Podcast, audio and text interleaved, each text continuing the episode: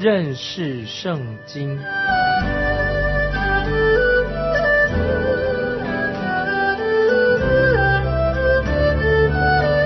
认识上帝的话，把上帝的话带到全世界。本节目是由认识圣经机构和环球广播电台联合制作，欢迎收听。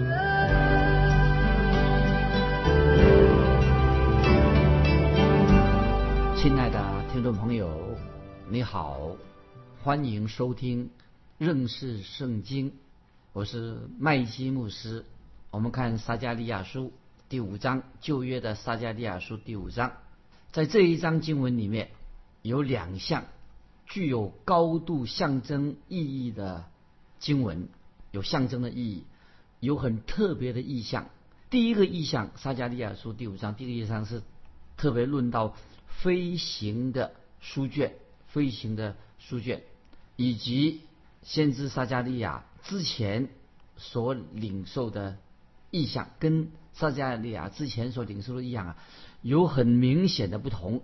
前面两章经文，神透过撒加利亚先知说得很清楚，神将要除灭抵挡以色列所有的敌人，使得以色列这个国家成为一个什么国家呢？成为一个祭司的国度。这是神对以色列国、以色列百姓最初的一个心意。神曾经对他们说。这是神对他们有这样的一个期待。当神之前带领以色列百姓脱离埃及人的奴役的时候，为什么呢？因为他们犯了罪，所以只有以色列当中的立位支派被神拣选作为祭司的支派。听懂？这是很注意，要特别注意。当神带领以色列百姓脱离埃及人的奴役的时候啊。但因为以色列百姓犯罪的，所以在以色列百姓所有个支派当中，只有立位支派，神拣选了他们成为一个祭司做祭司的支派。然后在我们看到在约书亚和撒旦的意象中啊，我们看撒加利亚书的时候看到大祭司约书亚和撒旦这个意象当中，就看到什么呢？看到以色列国先。这个国家本身，这些百姓先要被神洁净，以及接着我们又看到了有大卫的苗裔的大卫的后裔，以及七眼的石头的意象。这是我们看到啊，就看到说以色列国啊，现在被神洁净。接着我们看到什么呢？看到大卫的后裔苗裔以及七眼石头的一个意象。那么这是什么意思呢？就是关于未来。神的国度未来是指向未来神的国度的一种意象。那么说到，就是当以色列百姓他们被洁净之后，神要使用以色列这个国家，以色列百姓成为世界的光，这很重要，听到没有？使以色列百姓就像什么呢？好像从橄榄树流出的油点着的灯台一样。成为世界上的光，这个油代表什么呢？听到没有？这个灯上的油代表什么？代表神的圣灵，就是预表、象征以色列百姓要靠着圣灵的大能来为神做见证。那么这些以上我们所说的，看来都是很好。那么现在听众朋友，我们要提出一个问题：有一个问题，是不是每一个以色列百姓，每一个以色列人？他们都是神所拣选的呢，甚至包括那些还继续活在悖逆和犯罪的以色列人当中。所以这里我们要特别回答这个问题：是不是每一个以色列人都是神所拣选的？因为我们看到，因为在以色列百姓当中，还有一些人继续活在悖逆和犯罪当中。现在我们要所看到这个意象啊，从我们现在看到意象，看到什么呢？很清楚的，神将要审判那些不顺服神的人啊！神会审判他们，神会挑出那些啊，审判那些公然背逆神自己的人。所以神要审判他们。同样的，神也会用同样的方式对待所有的人。虽然这些意象啊是象征着当时的国家，也包括了世界上所有的人，就是这个意象当然是特别针对当时的国家，但是也是指向这些意象是指向世界上所有的人。那从这里我们可以知道，撒加利亚书它有一个叫做全球福音性的观观点，所以撒加利亚书好像以为是只针对。以色列百姓不是，它是全球性的这个福音啊，这个是针对全世界的，对世人都需要，因为神要在地上建立他自己的国度，这是神的心意啊，不是装光光对针对以色列而已，神要在这个地上建立他的国度。那我们看一节重要的圣经，罗马书九章六节，罗马书新约罗马书九章六节这样说啊，这是记得听众朋友，当神提到以色列的时候。神怎么说呢？神这样说：罗马书九章六节说，因为从以色列生的不都是以色列人。那么这里这些经文说明什么呢？就是神所接纳的是接纳一个整体，它不是指一两个人，它是一个像一个国度啊。神接纳一个国度，一个一个属于国度性的一个群体，就是一群人，不是单单。一两个人而已，神接纳是一群人啊，一个国度的人。因此，这个国度里面的每一个人都应当顺服神，每一个人都要走神的道路，每一个人都要得到啊神的洁净，每一个人都要接受弥撒亚做他们的救主。所以我们看到神对，虽然是对以色列这个国家所说的话，不单单是对以色列百姓说的，也是对今天的教会说的。因为我们也知道，不是每一个教会的会友啊，这个听众朋友也听起来我们不是最最喜欢，因为并不是每一个教会的会友都是真的基督徒啊，听众朋友你同意吗？意思就是说，真正在基督里面，真正是在基督里面的信徒才是称为教会，就是一定要真正在基督身体里面的真正的信徒才能够称为教会，所以。到了审判的日子，到那一日，神要把信徒跟非信徒啊，神要把它分别出来。所以听众朋友，盼望我们是真正是真正的信主的啊，因为那所以神到那日审判的日子，神要把真正的信徒跟非信徒把它分别出来。那个时时间啊，那个时就是清楚的辨别这是真的基督徒还是假的基督徒，是真的教会还是假的教会。那么这是一个最重要的时刻。所以，就是当教会被提的时候，叫当就是当教会被提到天上的时候，就是要分别以色列和地上列国的时候。所以，听众朋友，这是提这已经特别提醒我们听众朋友，当教会被提到天上的日子，就是要分别以色列跟其他世界上列国分开的时候。这也是说明了，当主耶稣基督从天上再来的时刻。主耶稣从天上再来的要做什么呢？他就叫亲自的聚集他自己的选民，把自己的选民带进神的国度里面，然后呢，大审判就要来临了。所以我们读启示录的时候都知道，撒旦啊将要被捆绑一千年，这都是在这个意象当中。我们在这些意象当中啊，我们所看到的，你就知道圣经上里面这些不同的意象。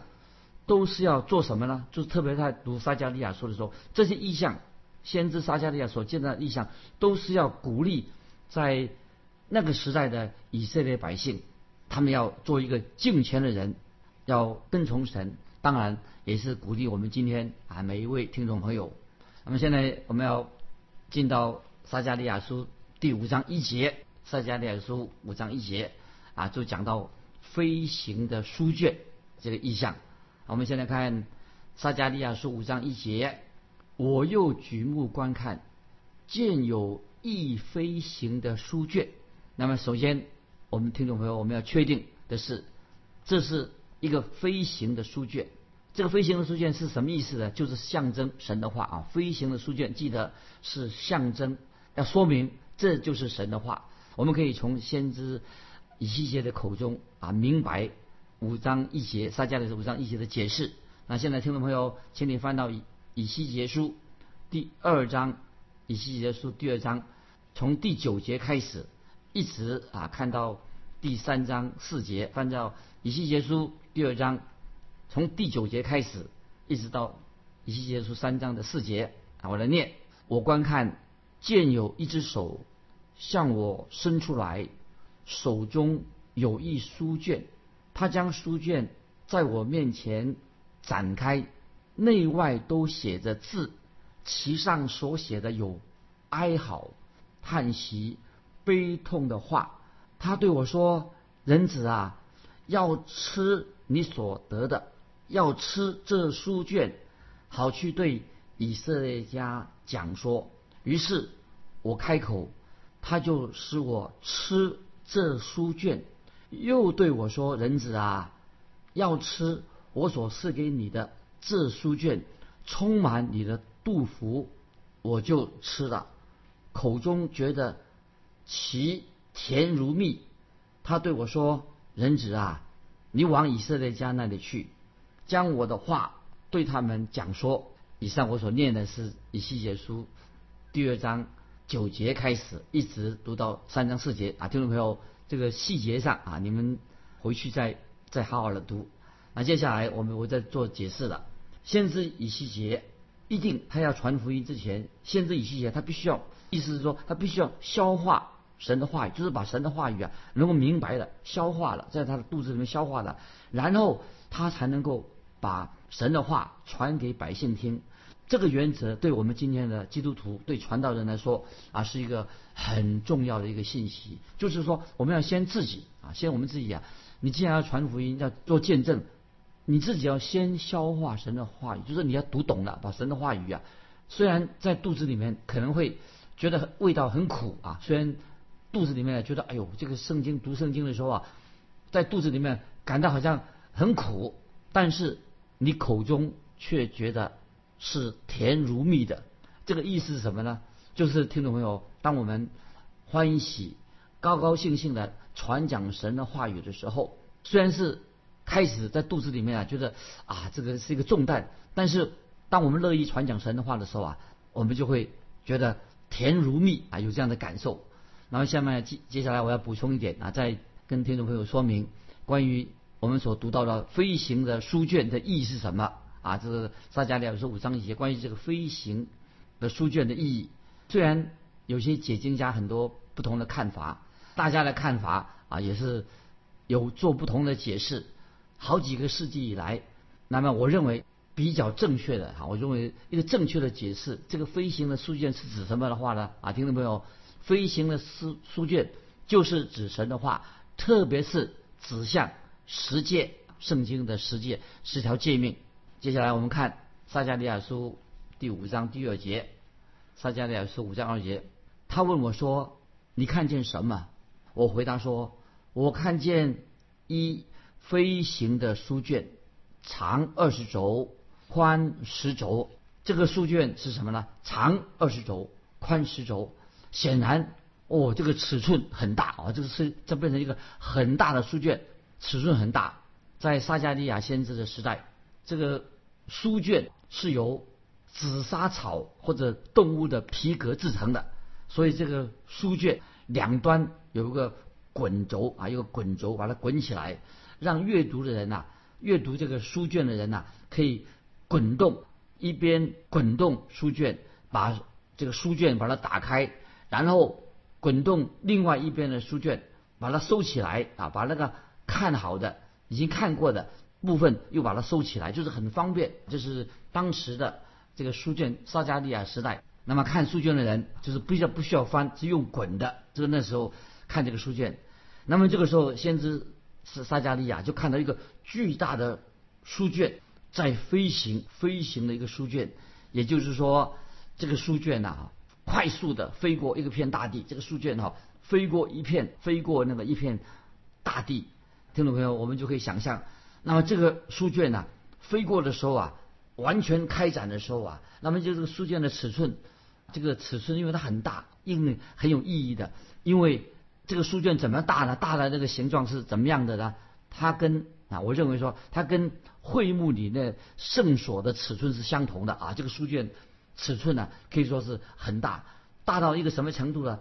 跟会幕里面的圣所的尺寸啊是相同的，也和圣殿里面圣殿所罗门圣殿那个廊子里面的尺寸也是相同的。那现在听众朋友，我要引用列王记上六章三节，列王记上六章三节所说的话啊，注意。列王记上六章三节这样说：殿前的廊子长二十轴，与殿的宽窄一样，阔十轴。根据这个律法啊，根据这个当时的律法的规定，只有祭司可以进到敬拜神的地方，就是进到圣所、至圣所里面。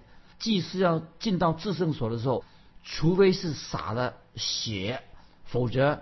人不可以进到这个幔子里面，这当时的规定。根据律法所规定的，就是祭司进去敬拜神的地方要洒这个血，否则人不能够进到幔子里面。连大祭司也是只有一年进到至圣所啊，先到圣所，进到至圣所也是一年只能够一次进到至圣所。当他大祭司进到至圣所的时候。是代表什么意思呢？就代表以色列百姓，他进到至圣所里面。当大祭大祭司进到至圣所的时候，他是什么地位呢？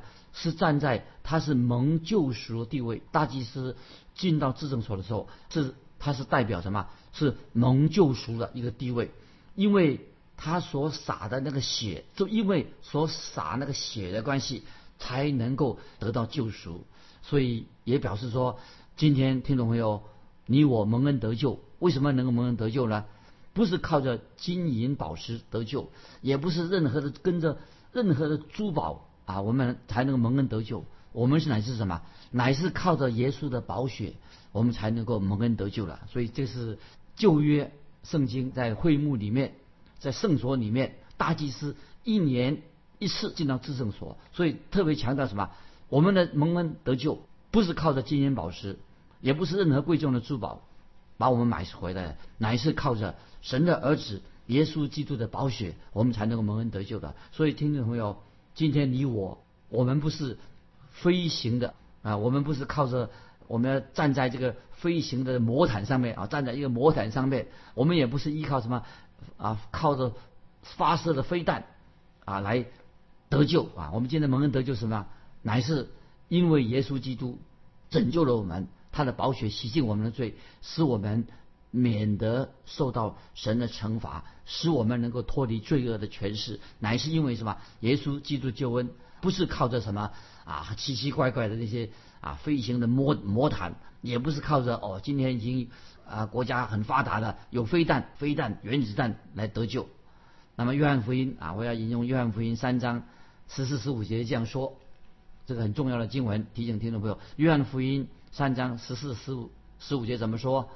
约翰福音三章十四、十五节说：摩西在旷野怎样举蛇，人子也必照样被举起来，叫一切信他的都得永生。感谢神，这是救恩。摩西在旷野怎样举蛇，人子就讲耶稣基督也必照样被举起来，叫一切信他的都得永生。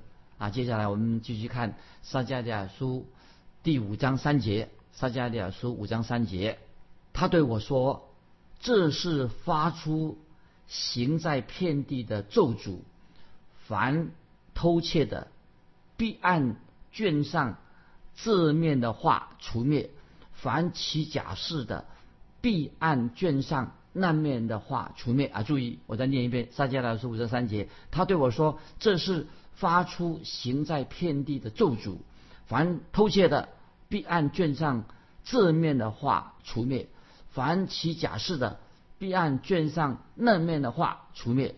那么显然知道那个卷轴写的什么？这个飞行的书卷什么？就清楚的写着十条诫命。那么十诫分成两部分，我们知道前面四条诫命就是讲到我们人跟神的关系啊，人对着神跟神的关系。后面六条诫命呢，十诫的后。十诫的后面六条诫命是什么？是讲人跟人之间的关系。所以十诫前面四条是人对神的，后面六条诫命是人跟人之间的关系所规定的。在这里所用的什么？他讲到关于偷窃的诫命啊，就说很清楚的。刚才我们读的，凡偷窃的，必按卷上字面的话处灭，很严厉。这可能是指什么呢？就是讲到特别讲到讲人跟人的关系啊，因为你偷窃别人的东西。那么我们继续引用诗篇五十篇十八到二十一节，请听众朋友翻到诗篇五十篇十八节到二十一节，这样说：你见了盗贼，就乐意与他同伙。你看这里说了什么？诗篇五十篇十八到二十一节，我在念：你见了盗贼，你就乐意与他同伙。那听众朋友表示说，我们不应该与盗贼同伙。然后接着又说。十八到二十一节怎么说呢？又与行奸淫的人一同有份，意思是说我们不能够不应该犯奸淫罪。又说诗篇五十五十篇十八到二十，又说你口任说恶言，你舌编造诡诈，你坐着毁谤你的兄弟，毁谤你母亲的儿子，你也不应该做一些。意思是说，你听懂没有？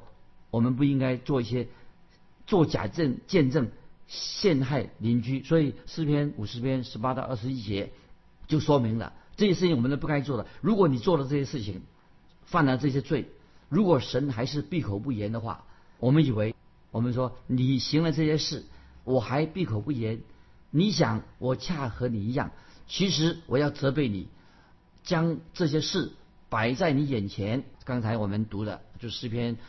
五十篇十八到二十一节，意思就是说，我们已经犯罪了。你既然行了这些事，我还闭口不言。你想，我恰和你一样，其实我要责备你，将这些事摆在你眼前，因为很清楚的，就是说，今天人都违背了十条诫命，所以神要借着，因为我们违背了神的诫命，所以我们要受到神的审判，要受到神的惩罚。所以这是。很重要，非常重要。神说他为什么要这样做？因为神要惩罚人所犯的罪。意思就是说，神把律法，神把他自己的律法赐给以色列百姓的，神也把这个律法透过以色列百姓赐给世界上所有的国家。就是说，要世界上所有的人都要遵守神的律法。可是以色列百姓没有遵守。摩西的律法没有遵守十条诫命，神就很清楚了。因为以色列百姓没有遵守十条诫命，神就把他们从应许之地把他们赶出去。当这些以色列百姓因为他们没有遵守神的百姓，被赶到别的国家的时候啊，发现一件奇妙的事情。因为以色列百姓他们就分散到各地，神也把这个律法，他们就这些以色列分散到别国的别的国家去啊。这些以色列百姓啊，他们把神的律法也借此啊，借着以色列百姓啊，就传播出去了。这个很奇妙，因为以色列人他没有遵守神的律法，那么神把他赶离开应许之地后，那么他被被赶到世界各国不同的国家去的时候啊，他们手上都拿着啊摩西的律法，就是神的律法。因为神的律法是一个文明社会的特征，意思就是说他们。一个文明的社会的特征什么？就是要遵守神的诫命。所以神的诫命就是特别在摩西律法里面呢，特别后面的六条讲到人跟人的关系啊。所以听到没有？摩西律法前面四条是人跟神的关系，摩西律法后面六条特别注意一个重要原则是什么？是讲到人跟人的关系。所以我们就注意到了。所以这是十条诫命的原则。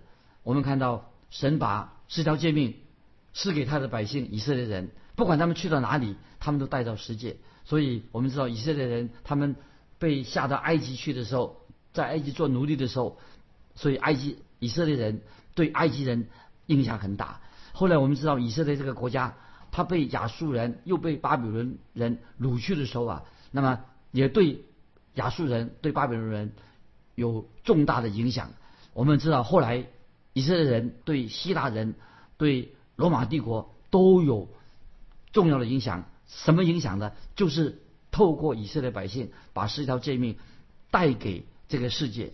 我们知道，因为十条诫命是可以说是一个文明国家作为一个法律的一个基础。比如说，律法里面十条诫命说不可杀人、不可偷窃、不可做假证、不可奸淫，这些都是一个任何国家一个立国的标准，也是一个建立家庭一个标准，也是人生规划建造一个文明国家的标准。所以十条诫命就是一个建立国家的一个标准。所以任何一个国家，它以十诫作为基础的话，都会蒙到神的祝福。不然的话，一个国家不以十条诫命作为它国家的基础的话，就会出了很多很多的问题。可惜啊，世人丢弃了藐视神的十诫，所以人就堕落了、沉沦了，就与以色列百姓一样，同样的遇到困难，遇到相同的处境。所以神透过以色列百姓作为借鉴，所以神说，神很清楚的告诉以色列百姓，虽然。我自己拣选了以色列国，但是我仍然要审判凡是违背十诫的人啊！所以听众朋友，这个飞行的书卷代表什么呢？听众朋友，飞行的书卷就是代表神要审判列国。所以听众朋友，我们知道啊，十条诫命是的非常非常重要。我们从这个知道十条诫命是作为神审判列国啊人的。人的行为、信仰行为的一个准则，就是在十条诫命里面。今天我们就分享到这里，亲爱的听众朋友，欢迎你来信，跟我们分享你对于十诫的看法是什么？欢迎你来信，来信可以寄到环球电台认识圣经麦基牧师说。愿神祝福你，我们下次再见。